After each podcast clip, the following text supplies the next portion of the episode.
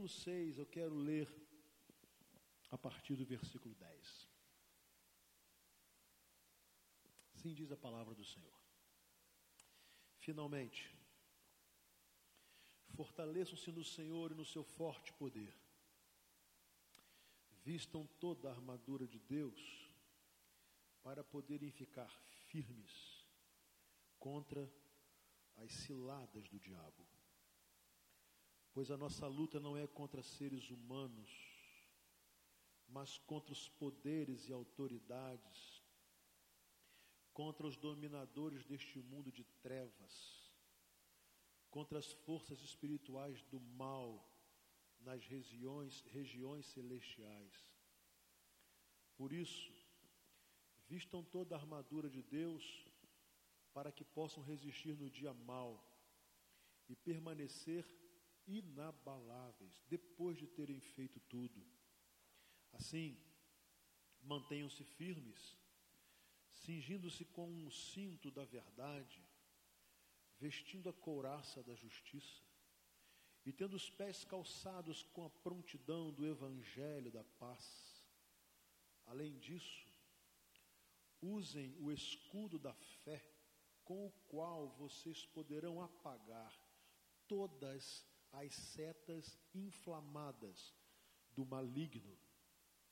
Usem o capacete da salvação e a espada do Espírito, que é a palavra de Deus. Orem no Espírito em todas as ocasiões, com toda oração e súplica, tendo isso em mente, estejam atentos e perseverem na oração por todos os santos. Orem também por mim, para que quando eu falar, seja me dada a mensagem a fim de que destemidamente torne conhecido o mistério do Evangelho, pelo qual sou embaixador preso em correntes. Orem para que, permanecendo nele, eu fale com coragem, como me cumpre fazer. Amém. Não fecha a Bíblia, não.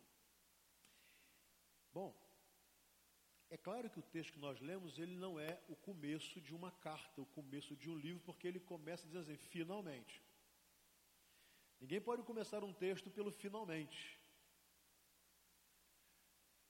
Então, quando o versículo 10 começa, e Paulo usando essa palavra finalmente, nós precisamos entender o que veio antes deste finalmente.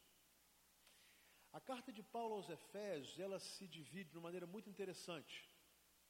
Os três primeiros capítulos, nós vamos estudar Paulo falando para a gente sobre Deus, sobre nós, sobre a nossa salvação. Ele vai nos informando sobre o nosso estado antes da conversão e quem nós somos depois da conversão ele vai nos falando da obra que Deus faz em nossas vidas, nos fala que nós somos selados com o Espírito Santo e que Ele é garantia da nossa salvação. E quando chega no capítulo 4, Paulo deixa agora esse discurso teológico, doutrinário, e ele começa a falar das coisas muito práticas da vida. Ele fala que lá na igreja de Éfeso no, capítulo, Éfeso, no capítulo 4, ele vai falar sobre a unidade do corpo. Então ele diz que não deve haver é, inimizades, não deve haver divisão na igreja, não deve haver disputa de poder.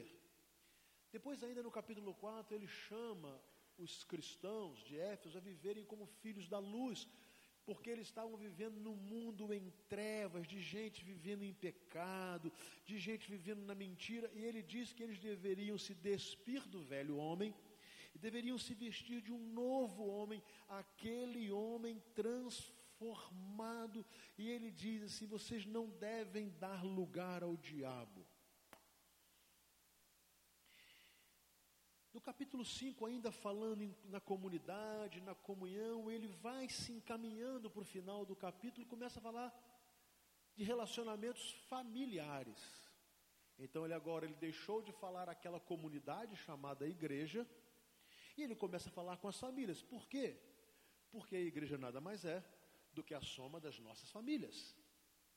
Aqui nós todos somos irmãos em Cristo Jesus, nós formamos a família de Deus. Mas essa família de Deus é composta de famílias celulares, né? Da nossa, da, do nosso núcleo familiar. Então, por isso nós olhamos aqui, vemos esposo, esposa, pais e filhos, avós e cunhados, e, e, e genro, e nora, vemos sogra, e tudo essa família. Essa soma forma a igreja. No capítulo 5, a partir do versículo 2, Paulo vai dizer né, como a mulher deveria ser enquanto esposa, como o homem deveria ser enquanto esposo. Ele vai dizendo, normatizando como deveria ser essa relação marido e mulher. Capítulo 6, ele já deixa a relação marido e mulher e começa a falar da relação de pais e filhos. E ele começa dizendo que os filhos deveriam obedecer aos seus pais, deveriam honrar os seus pais, para que tudo pudesse lhes correr bem. Ou dizendo, quando o filho honra o pai e mãe e obedece, ele é abençoado e a vida segue bem. Mas ele também se dirige aos pais, dizendo que os pais deveriam ter autoridade sobre os filhos, mas não deveriam provocar a ira aos filhos, ou seja, agir com injustiça, ou agir sem compaixão, ou agir por maldade. Então ele está tá tratando, ele tratou de marido e mulher, agora ele trata de pais e filhos. Logo em seguida, ainda no capítulo 6, ele começa a falar de, das relações profissionais. Olha que coisa impressionante. Aí ele vai falar dessa relação patrão-empregado. Ele diz que os empregados, ali fala escravo, porque imperava a lei da escravidão, que Deus nunca aprovou. Mas ele trazendo para o nosso contexto, ele está dizendo a nós, empregados, que nós devemos honrar o nosso emprego, honrar o nosso patrão. E honrar como? Cumprindo com os nossos deveres, sendo honestos, competentes, pontuais, profissionais. E que deveríamos fazer isso mesmo que o nosso patrão seja ruim, porque quando nós fazemos isso, nós estamos honrando a Deus. Mas ele não para por aí. Ele se dirige também aos patrões. Ele diz aos patrões que eles deveriam é, respeitar os seus funcionários, tratá-los com dignidade, tratá-los com respeito como seres humanos e cumprir com as obrigações. E aí eu vou contextualizar: trabalhistas. Então é impressionante que nesses capítulos 4, 5 e 6, Paulo está falando de que ele estava normatizando situações que estavam fora do lugar. Então é, é verdade que quando ele está falando à igreja, é porque havia divisão na igreja. Havia gente na igreja dando lugar ao diabo. Quando ele vai falar marido e mulher, é porque ali havia esposa que se esquecia a sua, a sua, a sua função, a sua importância, o esposo invertendo tudo, fazendo uma confusão danada. Quando ele vai falar aos filhos, é porque ali haviam filhos, é, filhos rebeldes, filhos desobedientes, filhos desonravam os seus pais. Mas quando ele fala aos pais, é porque também tinha pai que maltratava os filhos, que não respeitava os filhos, que não amava os filhos. Quando ele se dirige aos empregados, ele está dizendo que tinha empregado ali, eu estou contextualizando, que não era pontual, que só queria saber dos direitos, mas de obrigação não. Ele só queria ter todos os direitos, mas não queria respeitar as ordens, não queria honrar o seu patrão, não queria. E mas ele vai falar também aos patrões, porque ali tinha patrão que era usurpador, ah, só queria tirar o sangue dos empregados. O que importa é o dinheiro, o resultado, o lucro. É a partir daí que ele vai começar no versículo 10 dizendo: finalmente. Agora ele vai explicar. Paulo vai explicar o porquê de tudo isso está acontecendo. Por que, que havia divisão na igreja? Por que que o casamento estava em desajuste? Por que, que os filhos eram, estavam sendo rebeldes? Por que, que os pais estavam sendo cruéis? Por que, que os, os funcionários estavam sendo desleais? E por que, que os patrões eram usurpadores, eram cruéis? É isso que ele vai dizer a partir de agora. Finalmente eu vou explicar a vocês qual é o problema. E então ele começa a dizer assim: finalmente Fortaleçam-se no Senhor e no seu forte poder. Então, antes de explicar, ele já dá a receita. Vocês precisam se preparar para este tempo. Vocês precisam se preparar para esse momento em que as coisas estão fora de ordem.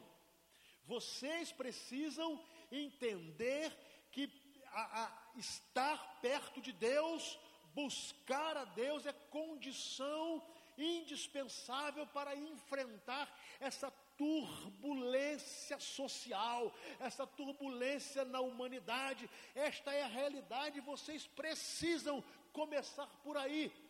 Vocês precisam se fortalecer no Senhor e no poder do Senhor. O que, que Paulo está dizendo? Vocês não podem pensar que com a força de vocês e com o poder de vocês, vocês irão conseguir. Não irão. Não adianta você pensar que é exatamente com a sua capacidade, com a sua força de caráter, com a sua força física, com a sua força mental ou com o seu poder, que você vai conseguir enfrentar esta turbulência. Não vai. Então ele diz assim: vocês precisam começar por aí. Fortaleçam-se no Senhor e na força do seu poder. Meus irmãos amados, nesses dias difíceis, nós precisamos começar a entender esse drama que todos nós enfrentamos, que nossas famílias enfrentam, que as relações pessoais enfrentam. Nós precisamos compreender que nós não temos nem força e nem poder para encarar esse tempo. Essa é a primeira coisa que nós precisamos aprender com o apóstolo Paulo. Nós não temos, não é por força, não é por espada, diz o Senhor dos Exércitos, mas pelo meu espírito. Então Paulo vai começar a dizer o seguinte: olha, o que eu vou falar a vocês é coisa muito difícil, é muito dura, mas eu preciso começar a alertá-los. Vocês precisam se fortalecer no Senhor. Vocês precisam buscar o poder de Deus, porque sem a força do Senhor e sem o poder de Deus, vocês já estão e estarão derrotados. E como é que se faz isso? Ele diz no versículo 11: vistam toda a armadura de Deus, para poderem ficar firmes contra as ciladas do diabo. Aí ele começa a aprofundar. Bom, como é que eu busco me fortalecer no Senhor e como eu busco o poder do Senhor? Eu visto a armadura de Deus, mas eu quero que você preste atenção no texto, porque está dizendo assim: vistam toda a armadura, não é escolher. Ou você escolhe a oração, ou você escolhe a palavra, ou você escolhe a fé. Não. Vistam toda a armadura, toda a armadura do Senhor. Deixa eu dar um exemplo para vocês. A Coreia do Sul é, sofreu muito do domínio japonês, foi quase dizimada. E a Coreia do Sul, ali na década de 50, chegou a ser o quarto país mais pobre do mundo. Hoje, a Coreia do Sul é a sexta economia do mundo. E aí nós podemos perguntar por quê? Deixa eu falar para vocês uma coisa. Na Coreia do Sul, existe um, um acontecimento diário. Todos os dias, às 5 horas da manhã, todas as igrejas da Coreia do Sul oram. Desde o final da década de 50, todos os dias. Você pode ir numa igreja batista, metodista, presbiteriana, assembleia, você pode dar o nome da igreja que você quiser. Todos os dias, e tem mais. As igrejas lotam. Aquele tempo é sagrado. E eles têm, algumas igrejas têm, por exemplo, tempos em lugares retirados, porque às 5 horas da manhã, todos os dias, e é muito interessante porque é muito comum você ver os pais chegando com as crianças, carregando as crianças, algumas até nas costas, dormindo, porque ali elas vão despertar e vão aprender a orar. E eles vão lá orar pelo país, oram pela nação. Na Coreia do Sul não se reclama de político, não se reclama de governo, ora-se por eles. Então, não há nada mais importante no Evangelho da Coreia senão aquele culto das 5 horas da manhã. As igrejas superlotam até as seis e meia. Seis e meia eles tomam, eles tomam café e vão estudar ou vão trabalhar. Isso foi o que a Coreia escolheu como fortalecer-se no Senhor e na força do seu poder. Do quarto país mais pobre do mundo, na miséria, se tornou a maior, a sexta maior economia e onde estão as maiores igrejas do mundo. Só dei esse exemplo para mostrar o que é um crente, uma igreja, um povo que não confia na sua própria força e não confia no seu próprio poder. Muito bem. O que Paulo está falando é o seguinte: vocês precisam dessa força, desse poder, porque vocês vão lutar contra as ciladas do diabo. Gente, cilada é armadilha, é coisa que não está à vista, é coisa que não é apresentada assim claramente. Ninguém arma uma cilada fácil de ser identificado, porque senão ninguém cai. Então ele diz assim: vocês precisam vestir toda a armadura de Deus para poderem ficar firmes, ou seja, para que vocês não sucumbam, para que não venham a cair, para que não abandonem a fé, para que não percam a comunhão. Então vocês precisam vestir toda a armadura de Deus, porque a luta vai ser feia. Vocês estarão lutando contra as ciladas do diabo. E preste atenção, no versículo 12 ele diz: Pois a nossa luta não é contra seres humanos, mas contra os poderes e autoridades, contra os dominadores deste mundo de trevas, contra as forças espirituais do mal nas regiões celestes. Olha, olhem bem a profundidade disso aqui. Por isso, Paulo começa: finalmente, irmãos, fortaleçam-se no Senhor e na força do seu poder, para que vocês possam ficar firmes. Porque a batalha que vocês enfrentarão, ela é muito pior do que vocês possam imaginar. Às vezes nós olhamos que a nossa batalha sob o plano de vista político no Brasil são os partidos, são os políticos, no plano econômico é contra a crise econômica, o desemprego, nós achamos que a nossa batalha será essa aí. Quando pensamos e vemos tantas igrejas passando por divisões, por brigas, por discórdias, nós podemos pensar que a culpa é de um grupo, é de outro, é do pastor, é do irmão, é de outro pastor. Quando nós ouvimos tantos, vemos tantos casais em crise, em discórdia, em desamor, em infidelidade, em violência física ou verbal, em divórcio, nós pensamos assim: ou o marido foi culpado, ou a mulher foi culpada, foi ela, foi ele, foi ela, foi ele. Quando nós olhamos nesse tempo atual, a rebeldia dos filhos se multiplicando a cada dia mais, nós podemos pensar: a culpa é dos filhos, eles são ruins, eles são culpados, são eles, são eles. Ou culpamos alguém que está ensinando os nossos filhos e nós pensamos que o problema está aí. Quando nós vemos pais que maltratam os seus filhos, e há muitos que fazem isso, pais cruéis, pais violentos, pais que não proveem, pais que não cuidam, pais que humilham seus filhos, nós pensamos: esse pai é culpado, essa mãe é culpada.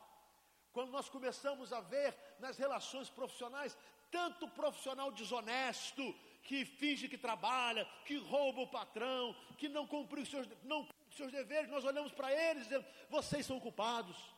Quando nós vemos a exploração do homem pelo homem, com o poder do capital e os grandes empresários e executivos explorando o, o trabalhador, nós olhamos para esses homens e pensamos, eles são culpados.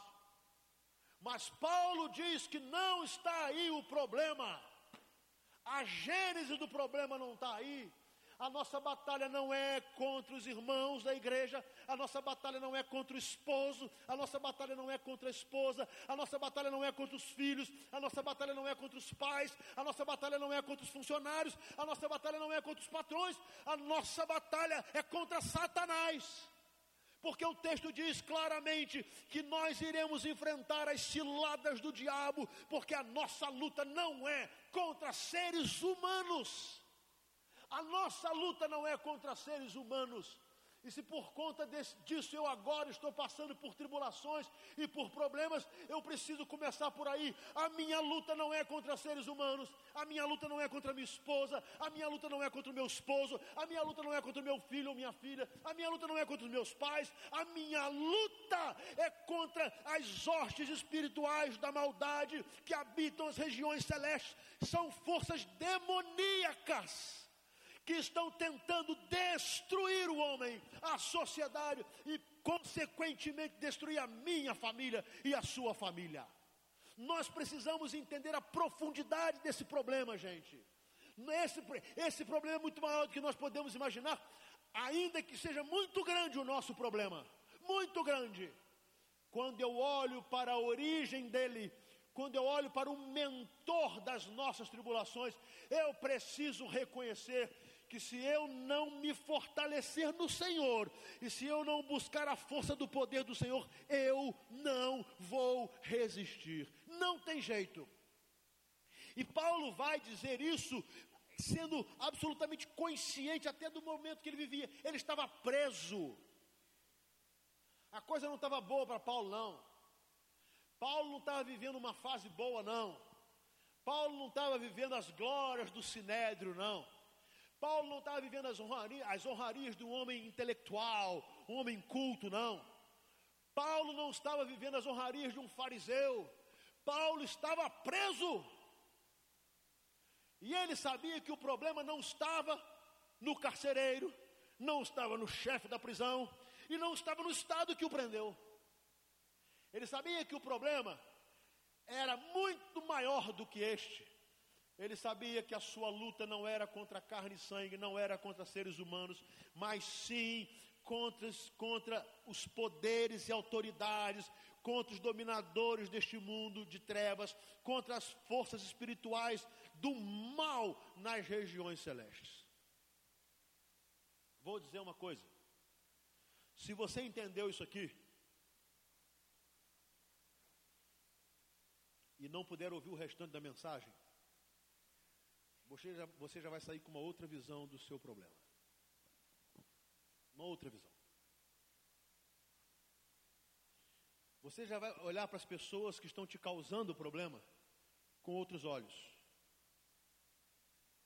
Porque você vai ver claramente que há uma orquestração diabólica tentando nos tirar do propósito de Deus.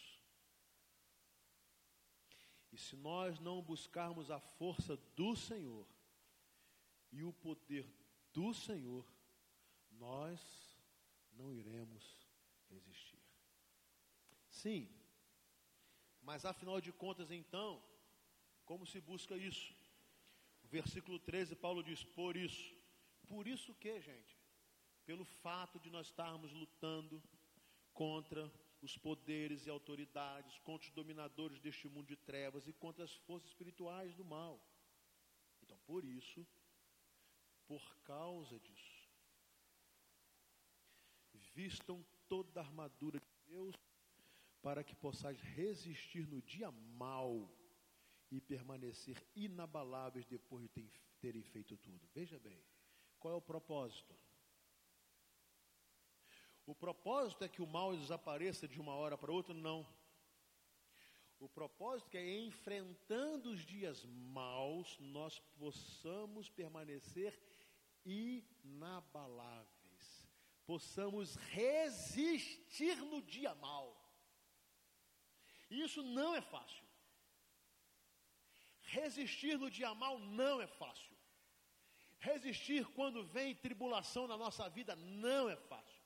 Resistir quando as decepções recaem sobre nós não é fácil. Resistir quando a vontade que dá é chutar tudo não é fácil. Resistir quando nos dá a impressão de que melhor seria abandonar a fé não é fácil. Mas Paulo diz: vocês devem vestir toda a armadura de Deus para que vocês possam resistir no dia mal e permanecer inabaláveis. Sabe? o final do sermão da montanha, eu comparo aquele que guarda essas palavras ao homem que edificou a sua casa sobre a rocha. Caiu a chuva, bateram os ventos, correram os rios e bateram contra ela, mas ela não caiu, porque estava edificada sobre a rocha. O que Paulo está falando aqui em Efésios 6 é exatamente isso, dizendo a mim e a você: os dias são maus, os dias são difíceis, Hoje é a sua família, amanhã é a minha família, amanhã é outra família, amanhã é outra família, e amanhã é o seu filho, depois é o meu filho, amanhã é o seu esposo, depois é minha esposa, amanhã é o seu pai, depois é minha mãe. É isso que ele está falando. Porque há uma orquestração maligna para destruir ou tirar-nos do propósito de Deus, destruir a nossa fé, destruir a nossa confiança, tirar-nos a paz, tirar-nos a alegria, tirar-nos o temor que temos a Deus. Então Paulo diz: vocês precisam vestir toda a armadura de Deus para que possam permanecer firmes, resistir no dia mal e serem inabaláveis. Inabaláveis. Não há um outro jeito. Ou vestimos toda a armadura, ou vamos ser derrotados. Como é que está o seu casamento? Ou você veste toda a armadura, ou o seu casamento será derrotado. Como é que está a sua família? Ou você veste toda a armadura, ou ela será destruída. Como é que está a nossa igreja? Ou ela veste toda a armadura, ou ela será destruída. Não tem jeito. Não tem jeito. E aí Paulo vai nos dizer então como se veste toda a armadura de Deus. Ele diz no versículo 14 assim: mantenham-se firmes. Então, olha só, Paulo fala: não se desesperem. Eu vou repetir. Não se desesperem. O choro pode durar uma noite, e a noite pode ser longa, mas a alegria vem ao amanhecer. Amém? que ele está dizendo o seguinte: fiquem firmes, não se desesperem. Agora, vocês precisam tomar uma atitude. E qual é a atitude que nós precisamos tomar? Ele vai nos dizer: vocês devem se cingir com o cinto da verdade. Vamos começar. A verdade. Às vezes nós achamos que para aliviar-nos de um problema a gente começa a, a prejudicar a verdade, colocando nela a mentira. Não vai. Sim, sim, não, não, disse Jesus. O que passa disso é de procedência maligna. Então a verdade Pessoas comprometidas com a verdade, maridos comprometidos com a verdade, esposas comprometidas com a verdade, filhos comprometidos com a verdade, pais comprometidos com a verdade, igrejas comprometidas com a verdade. É isso, é verdade. E onde está a verdade? A tua palavra é a verdade.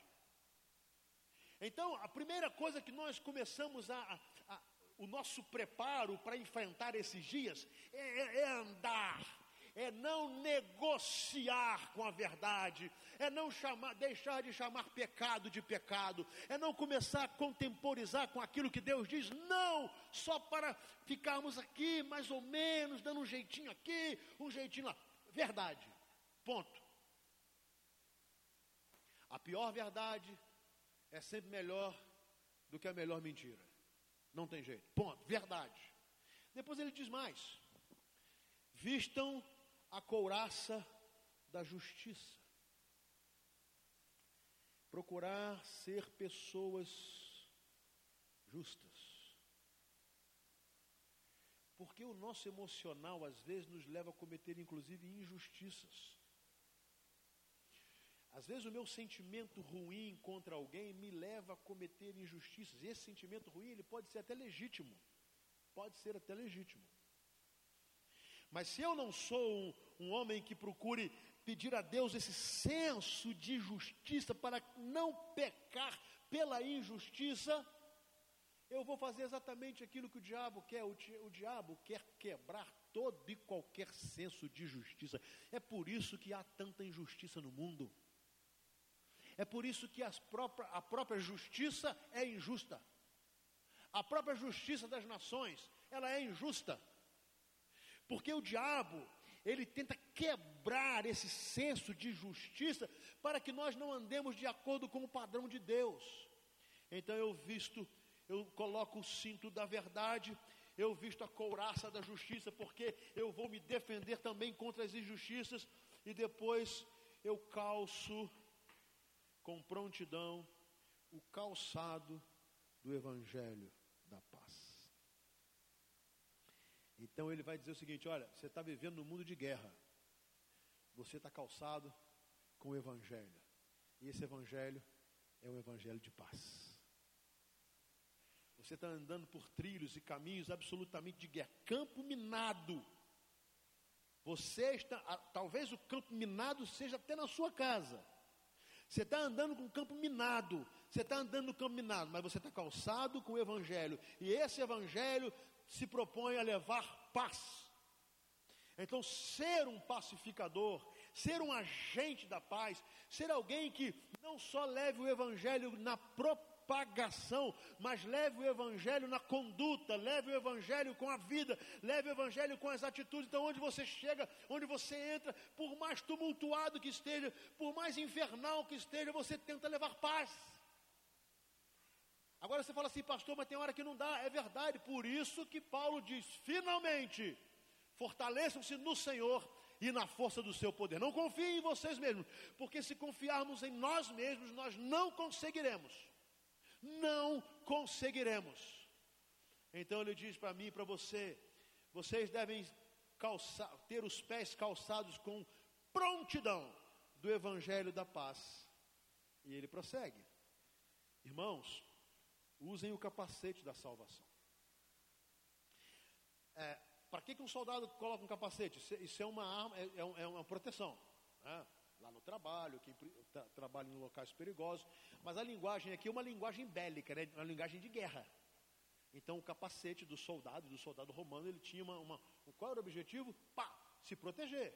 Então ele levava pancada, e o objetivo é que essa pancada que viesse e por acaso atingisse a sua cabeça não lhe derrubasse, não lhe matasse, ele tinha uma proteção.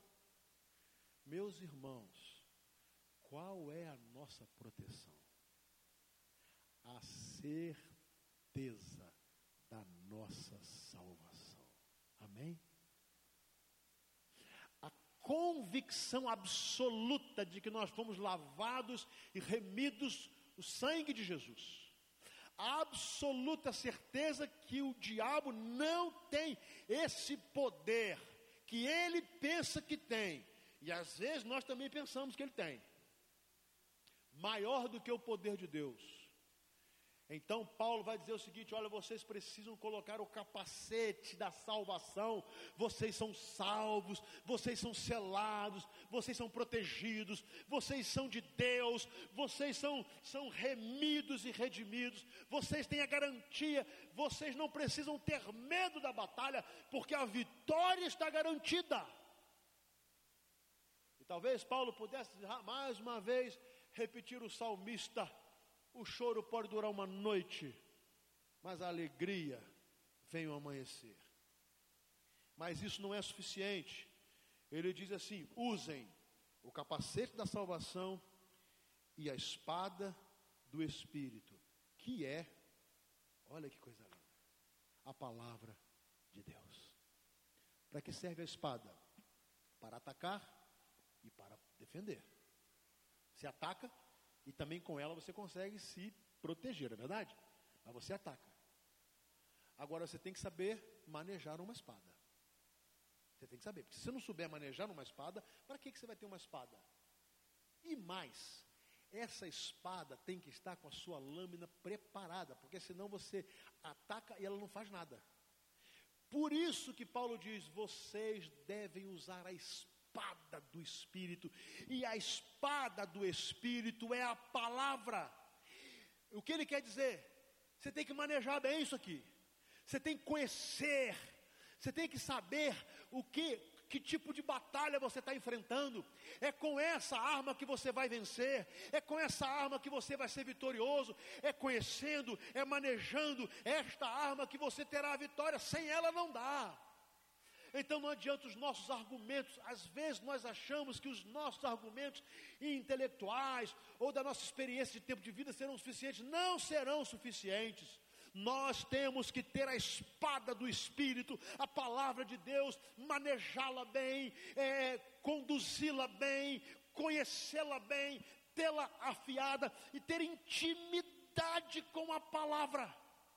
Porque se nós não tivermos intimidade com a palavra, nós vamos agir de acordo com a nossa sabedoria, de acordo com o ímpeto, com o nosso temperamento, com o nosso gênio, com as nossas convicções, e muitas vezes nós vamos errar e nos arrepender, porque não tivemos como manual de ataque, de proteção também, a palavra, é o que a palavra diz, é o que a Bíblia diz, e ela nos ensina a, em todas as nossas tribulações e circunstâncias, a palavra vem e nos dá orientação. Querem ver? Por exemplo, se uma mulher quer ter sabedoria, ela vai para a palavra e ela vai ouvir assim: a mulher sábia edifica sua casa, mas a tola com a sua própria mão a destrói. Ah, mas que sabedoria é essa? A sabedoria que vem do alto é, primeiramente, pura, pacífica. Ele vai descrevendo. Mas diz, e principalmente a nós homens, por conta da nossa formação, diz assim: irai-vos e não pequeis. Não se ponha o sol contra a vossa ira. Olha que coisa talvez conhecendo a minha natureza, a minha, estou falando a minha, sangue quente, agitado, impaciente, com dificuldade às vezes de entender, está tão claro isso aqui, e esse infeliz não entende. E o que muitas vezes me leva a ficar irado, isso pode ser esposa, pai, mãe, filho, ovelha, não importa. Aí Paulo vem e diz: você precisa entender que não é pela sua ira que você vai conseguir alguma coisa, não é pela sua ira que você vai conseguir vitória, não é por agir irado que você vai conseguir resultado, você não vai. Agora, se você se irou, e isso pode acontecer, calma, ó, respira, não tome decisões no calor da ira, não tome decisões quando a raiva estiver te consumindo, não, não tome decisões quando você está descontrolado, porque você vai errar. Calma porque o Espírito de Deus vai te orientar. E como ele faz isso? Ele faz isso por intermédio da espada, da sua palavra. E depois Paulo diz assim: e também orem no Espírito em todas as ocasiões, com toda oração e súplica, tendo isso em mente, estejam atentos e perseverem na oração por todos os santos.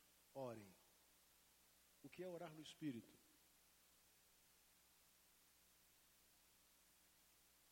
Você está pensando que é orar numa outra língua aí? Não tem nada disso. Você está pensando que é passar por um momento de êxtase? Não tem nada disso. Orar no Espírito é ter a certeza que você está entrando no trono da graça de Deus. E que nada mais tem importância senão a sua conversa com Deus. É literalmente tentar se anular completamente do mundo. E por isso eu fiz um testezinho muito simples no começo aqui da mensagem. Dá para desligar o celular? Dá para desligar?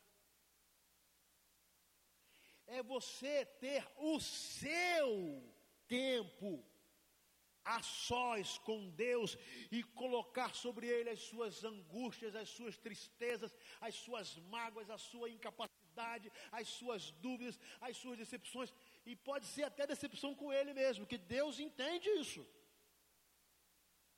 Pode ser até com ele, desde que você fale com ele. Você pode estar decepcionado com Deus. Você pode estar revoltado, você pode estar até com raiva de Deus, mas fala com ele. Fale com ele. Fale com ele, porque ele é misericordioso em perdoar. Fale com ele. Jó falou assim, Jó falou com Deus. O final dessa experiência foi uma profunda intimidade entre Jó e Deus, porque Deus ouviu a lamúria de Jó, mas também percebeu que Jó estava conversando com ele. Orem todo o tempo, meus irmãos, qual é o tempo nosso da oração? Qual é o tempo nosso de comunhão? Nas nossas tribulações, às vezes nós queremos resolver tudo. Gente, por favor, eu não tenho nada contra, tá? Aliás, eu acho que isso é de Deus também. Mas só que às vezes a gente, antes de procurar Deus, a gente procura psicólogo, psicanalista, é, daqui a pouco vai ter até parapsicólogo, né? médium, e sai procurando todo mundo, depois ora. Depois fala com Deus. Depois Deus. Aí quando tem mais gente, vamos a Deus. O que Paulo está dizendo é o seguinte: vocês precisam ter vida de oração. Vocês precisam ter esse, esse relacionamento com Deus, sabe? Fala com Deus, chora, reclama, vai, Deus está difícil, Deus eu não entendo, Deus eu não consigo, Deus eu não sei o que fazer, Deus eu não sei e eu não posso, sozinho eu não posso. Mas eu reconheço que a minha luta não é contra a carne e sangue, mas é contra as espirituais, as forças espirituais da maldade que habitam as regiões celestes. Eu estou enfrentando as astutas ciladas do diabo e eu não posso se eu não estiver contigo. Mas ele nos ensina também a não sermos egoístas, diz, orem por todos os santos. Às vezes você pensa que só você está passando problema. Sabe uma coisa que é muito, muito interessante na vida de um pastor? Que ele ouve, no mesmo dia, às vezes dez pessoas, com muitos problemas. Todos eles muito sérios. E isso tem me ensinado de que, na verdade, quando eu tenho os meus problemas, eu não sou o único que juntamente comigo tem pelo menos mais dez que estão sofrendo, que estão chorando, que estão desesperados, que estão angustiados. E por isso Paulo diz: orem no Espírito, orem em todo o tempo e orem também por todos os santos. É por isso, esse é o valor da intercessão, sabe? Eu oro por você, você ora por mim, eu oro pelo seu casamento, você ora pelo meu casamento, eu oro pelos seus filhos, você ora pelos meus filhos, eu oro pelos seus netos, você ora pelos meus netos, e isso não me dá o direito de começar a julgar. Por que, que o Michael está passando problema? Será que o dele é pior do que o meu? Ou ele pecou e eu não? Não. Nós somos pessoas que enfrentamos os nossos problemas. A nossa luta, meus irmãos, não é contra carne e sangue. Não é contra carne e sangue. A nossa luta é contra Satanás. A nossa luta é contra a obra de Satanás. É por isso que todos nós temos. E às vezes perguntamos onde foi que eu errei. Pode ser que não tenha errado. Pode ser que não tenha errado. É porque nós temos uma batalha para enfrentar. Agora, essa batalha só é possível ser enfrentada se nós nos fortalecermos no Senhor e na força do seu poder. E aí, eu quero terminar. Eu comecei a dizer que Paulo vai dizer finalmente, vai concluir. Finalmente. Para afirmar que ele sabia que estava tudo errado. Alguma coisa tinha dado errado. Ele tratou de igreja, ele tratou de casamento, ele tratou de filhos, ele tratou de pais, ele tratou de funcionários, ele tratou de patrões. Ele diz: finalmente, fortaleçam-se no Senhor e na força do seu poder. Então preste atenção. Qual é a sua crise hoje? Qual é? Qual é a sua dor? Ou o motivo da sua dor? Você está com raiva de quem? E eu não estou aqui julgando razões. Decepcionado com quem? Eu não estou julgando razões. Só quero que você entenda sua luta não é contra carne e sangue. Não é contra seres humanos. É o que o apóstolo Paulo diz. Não é. E se você insistir pensando que é, você vai atacar o alvo errado. Você vai atacar. Vai atacar o alvo errado. Você não vai vencer a batalha que você tem que vencer. Você pode vencer outras batalhas. Você pode, por exemplo, vencer uma batalha contra a sua esposa e acabar com o seu casamento. Você pode. Você pode vencer uma batalha contra o seu esposo e arrebentar o seu casamento. Você pode vencer uma batalha contra os seus pais ou contra os seus filhos e acabar com a sua família. Mas você vai atacar e atingir o alvo errado. Porque o alvo a ser atingido, diz Paulo, são as astutas ciladas do diabo. Agora pensa nessas duas palavras aqui, astúcia e cilada. E olha para o seu problema agora. Astúcia e vê se você consegue identificar a astúcia e a cilada.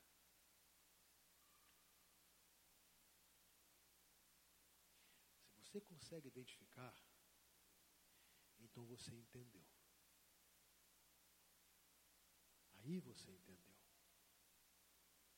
Se você consegue olhar para a sua dor, e você consegue entender que isso é uma armadilha de Satanás. Você entendeu. E entendendo, você saberá como se preparar. E qual é o preparo? Fortaleçam-se no Senhor e na força do seu poder. Como se faz isso? Vistam toda a armadura de Deus, para que possam resistir no dia mau e permanecer inabaláveis.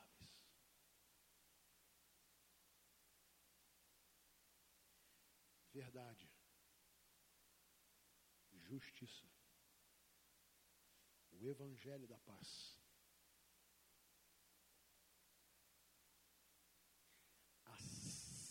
certeza da salvação. E a espada do Espírito, que é a palavra de Deus. Tudo isso revestido de oração. Aí eu posso dizer a você, você vai vencer.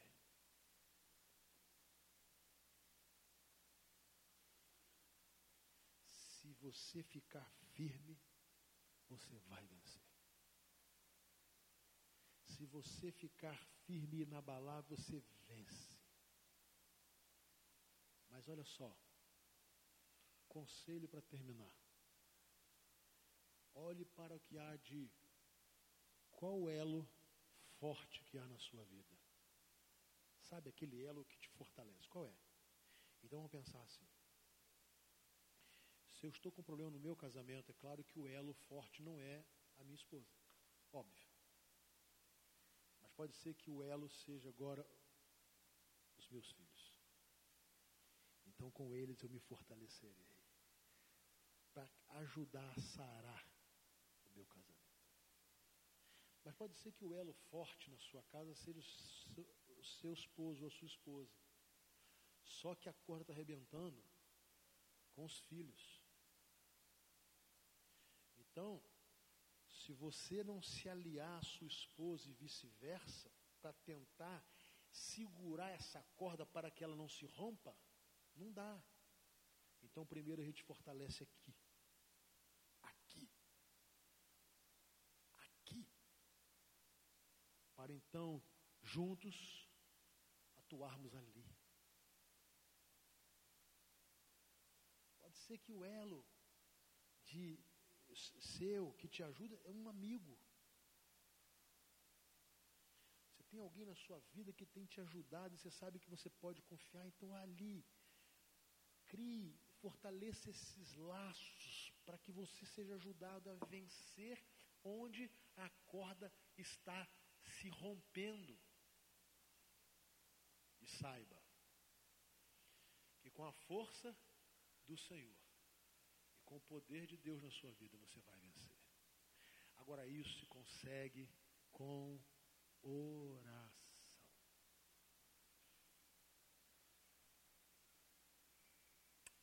Você pode curvar a sua cabeça?